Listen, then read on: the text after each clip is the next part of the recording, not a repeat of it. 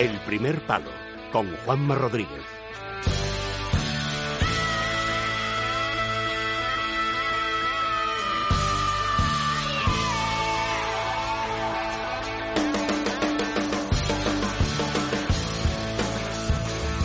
Aquí estamos, querido Juanma. ¿Dónde estamos? Pues estamos... eh, Estamos en directo. Estamos en directo. Sí, pues para decir algo que, que pueda interesar. Es que no es fácil el tema de, de interesar al que oye, ¿eh? al que escucha. Yo creo que, ¿sabes lo que pasa? Que yo como creo mm, de ti que tú eres un comunicador nato, pues entonces tú a lo mejor estás contando, yo qué sé, pues claro, si tú fueras portavoz del gobierno sería interesantísimo. He perdido, eh, la verdad es que he perdido mucho rapidez, he perdido referencias, memoria, memoria de nombres, ese nombre que, que tienes que, que lo sabes y que lo tienes de ahí, pero tienes que decirlo en el momento adecuado, ¿no?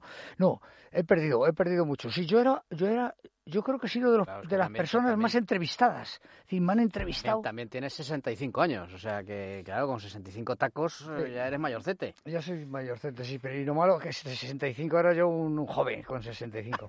Claro. No, no, yo es que hasta hace un par de años, fíjate que voy yo, oye, hay que decirlo, hay que decirlo para asumirlo, ¿no? Yo ya estoy en los 80, como quien dice, me falta todavía unos meses, un año, ¿eh? Pero, pero claro, los 60, 65, 70 me parece, me parecen edades juveniles. Ya. Y yo las he ejercitado. He ejercitado los 70 escalando montañas y Ya, ya. subiendo, bajando, esquiando, esquiando deprisa. Eh, bueno, proyectando, proyectando misiones, expediciones, eh, aventuras, la, la aventura de la vida, ¿no? La Te veo, te veo, fíjate, te veo hasta guapo. ¿Te has arreglado, te has- te has- te has- te has- arreglado ahí la, sí, la- no, no, la no, barba? sí, es que me han tenido que hacer unos estudios No, de porque, escucha, escucha, porque soy heterosexual, si no, igual aquí había un lío, ¿eh? había No, jaleo. no, no, no, no. Uno, uno, uno nunca ha presumido de... de- ese- ese- somos lo que somos.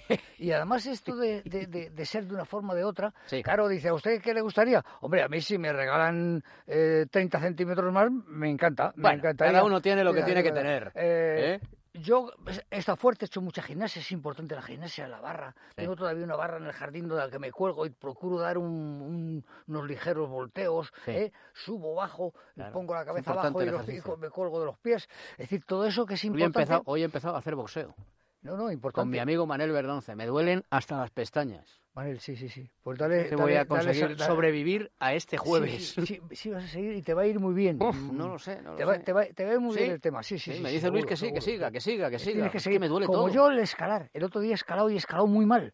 Digo, pero, pero César, me dicho, pero si tú has escalado siempre bien, eres ágil, te mantienes en forma. No, no, estaba torpe, torpe de movimientos, de reflejos. ¿eh? Digo, si me agarro aquí ya no me puedo agarrar un poco más arriba. Pues claro, hay que dar un pequeño envite y agarrarse. Es decir, eh, y eso para mí es un enorme disgusto. Es decir, el, el, el que pongas el pie en el sitio justo y no se, y no se sostenga, ¿no? Tienes que tener fe, tienes que cargar el peso en... eh, la pericia en ese terreno es muy mala, ¿eh? Muy mala porque es muy lisa, la roca es muy lisa Ujú. y tiene poca adherencia. Sí, tenemos que seguir, tenemos que seguir en, en lo que estamos. Bueno, y en lo que estamos es en el diccionario, aunque yo no sé, ha perdido fuelle quizás el diccionario y No, no, el diccionario eh, es muy bonito, es muy bonito porque recuerdas a personajes, recuerdas eh, lo No que sé, han pero hecho. tú quieres comentar alguna cosa no, más, no, aderezarlo ejemplo, con decir- algo más. No, por ejemplo, decir, el otro día estuve... No. Primero, es que claro, llevas ya se cuatro años ya con esto, César. Sí, sí, sí, tienes razón, tienes razón. La cabecera, ¿Quién- hay quién- que empezar quién- por el principio. eso es, eso es, eso es una, molesta? reali- una realidad. ¿Quién molesta? ¿eh? La gente no sabe que tengo un programa de radio a estas horas. Hasta se- bueno, es que, es que es tarde, es que es tarde, claro. Me están Claro. llamando. Bueno, si es una mujer, Siempre- lo cogeré. Sí, Eh, sí, debes de careta, venga.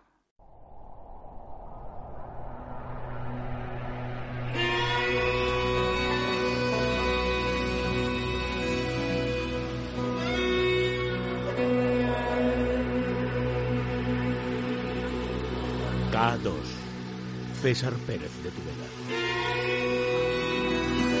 Querido Juanma, aquí estoy después de esa, de, de- de esa sintonía tan, Sí, tan misteriosa. Ese- eh, que al eres final, tú. es- al final está Ese la, eres tú, César la- Pérez la montaña luminosa, porque las montañas sí son algo es eh, de donde viene la luz. La luz viene de las montañas, claro, de donde viaja, baja el agua, ¿no? La canal de la Jun, recuerdo en Montserrat, ¿no? Que venía de, venía de, Ma- de- que daba luz a Ma- y agua a Manresa, ¿no? Bueno, tenía que decir yo que, que estos días pasados eh, hemos estado atareados porque que esperábamos que, que- Carlos Frías, un eh, Valdés, un montañero de no no de grandes escaladas, era un montañero de, de amistades, de, le gustaba estar entre los escaladores, entre los alpinistas, los conocía, escribía de montañas, escribía sobre sobre Gredos, escribía sobre sobre Guadarrama, había editado varios libros sobre Gredos y Guadarrama porque era curioso porque coleccionaba fotos, buscaba fotos en los archivos, en los clubs, en, en, en las colecciones particulares y entonces las ponía una detrás de otra procurando que fueran por cronología y, y, entonces qué, qué, qué, bonito el poder ver un libro y, y, que te remonte a 40, 50, 30 años atrás y pero ha muerto, ha muerto Carlos Frías, ¿eh? ha muerto yo, era un poco su voz porque recuerdo que me, me, mandaron una nota que estaba en el hospital de la princesa y que estaba muy malo, que llevaba muchos días, que a ver si pasaba a verle. Y cuando pasé a verle encontré la habitación vacía. Uh -huh. Y yo me asusté, claro, ¿qué pasa? Aguanté un rato y ya lo bajaron, pero ya no, ya no hablaba, ya no hablaba. Le habían operado de un cáncer en la garganta y por tanto yo he sido un poco su, su voz. Yo era el que le presentaba los, junto con otros amigos, le presentaba los libros en las librerías, en, en, las exposiciones de fotos que, que, que, él hacía por distintas zonas de España. Sí, yo era, y me sentía yo orgulloso de ser la voz de alguien que, que, que, te escribía todo lo que quería en un blog que llevaba en la nota, te, te, te, te, decía, ocurre esto o lo otro, y tú tenías que interpretarlo y ampliarlo. Sí, murió Carlos Frías y lo hemos sentido mucho todo ese colectivo de escaladores, de buenos escaladores, de grandes escaladores que se reúnen los domingos en la, en la Pedriza de Manzanares con ese difícil horario que ha puesto las bueno que ha puesto el parque el parque uh -huh. ha puesto unos horarios claro se pretende que no vaya gente se pretende que van, vayan pocos pero hombre las montañas están para para para usarlas no para abusar de ellas sino para usarlas con bien porque vete a saber si dentro de 50 años o de 100 ya uh, tienen menos importancia nuestras queridas montañas porque vamos a las montañas de la luna ¿eh? que son muy altas claro, claro, o vamos a las montañas de Marte claro. es decir que cada generación por tanto tenemos que usar también las cuestiones, no podemos prohibir el, el paso. De acuerdo que sí, de acuerdo de que, que si están eh, efectivamente la vida, la, diversidad, la, eh, los pájaros, eh, bueno, que ocurre mucho, ocurre mucho sobre todo con los buitres, ¿no?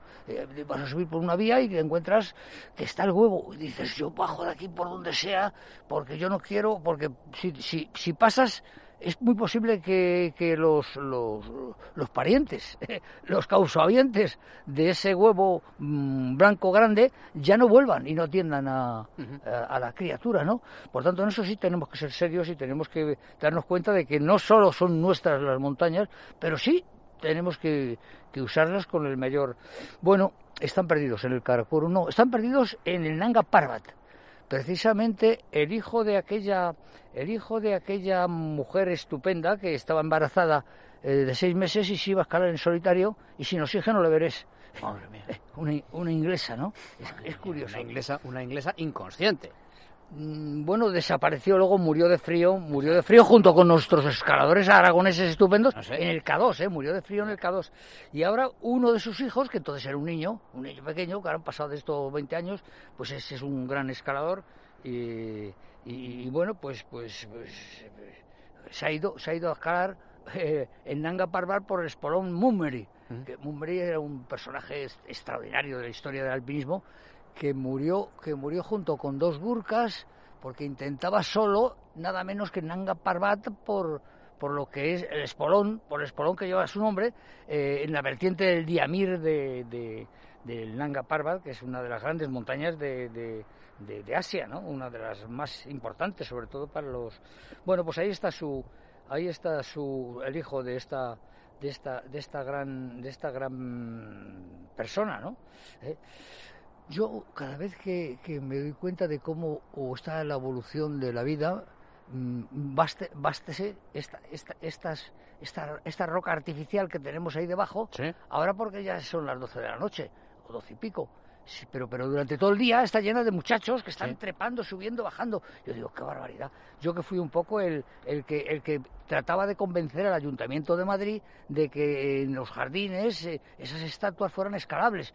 Entonces eh, me miraban así los concejales correspondientes como diciendo, pero ¿qué dice? Este se ha vuelto loco. ¿Qué dice Pérez de Tudela? ¿sí? Y claro, encima eh, les pareció, llegó un momento que les pareció bien a los, eh, bueno, yo quizás yo pude convencer, pero luego, claro, lo consultaban el, con el plano jurídico y en el plano jurídico pues decía, no, porque la responsabilidad, si hay accidentes, luego uh, nos re- reclamarán, claro, de alguna forma como responsable civil subsidiario, pues, y entonces fíjate, ahora está ocurriendo, no ocurre nada, no, no ocurre nada, sí, si alguno se tuerce un tobillo, ¿eh? Normal. Pues, no- pues normal, el, deporte, el de- deportiva, pues te puede se- puedes se sufrir alguna lesión, claro, naturalmente. Sí, Bueno, Pero es curioso porque ahora, fíjate, el Himalaya, la- el último punto, pues ahora ya hay grupos de rescate profesionales que prestan servicios de rescate en altura en Nepal. Es decir, es curiosísimo cómo está el asunto. Los helicópteros del ejército en Pakistán, en Karakorum, eh, están, siempre que pagues, ¿eh? están dispuestos al rescate siempre que pagues. Es decir, que el tema de, hasta ahora en España el, que te rescatarán era, era, era gratuito, sigue siendo gratuito en gran parte, ¿no? Porque claro, mm, de alguna forma tenemos derecho a la vida y tenemos derecho a ser rescatados si estamos en peligro. Oiga, pero no come- cometa usted imprudencias.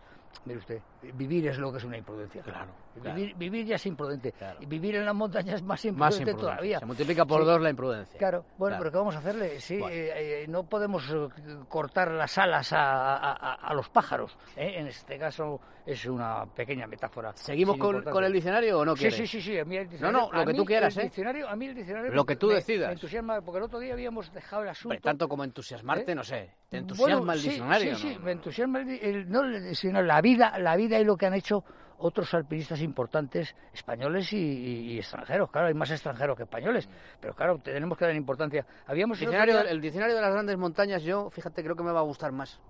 Claro, porque también engloba, tendremos que hablar de, de, de quienes las ha humanizado, Claro. que son los, los escaladores, ya lo decía.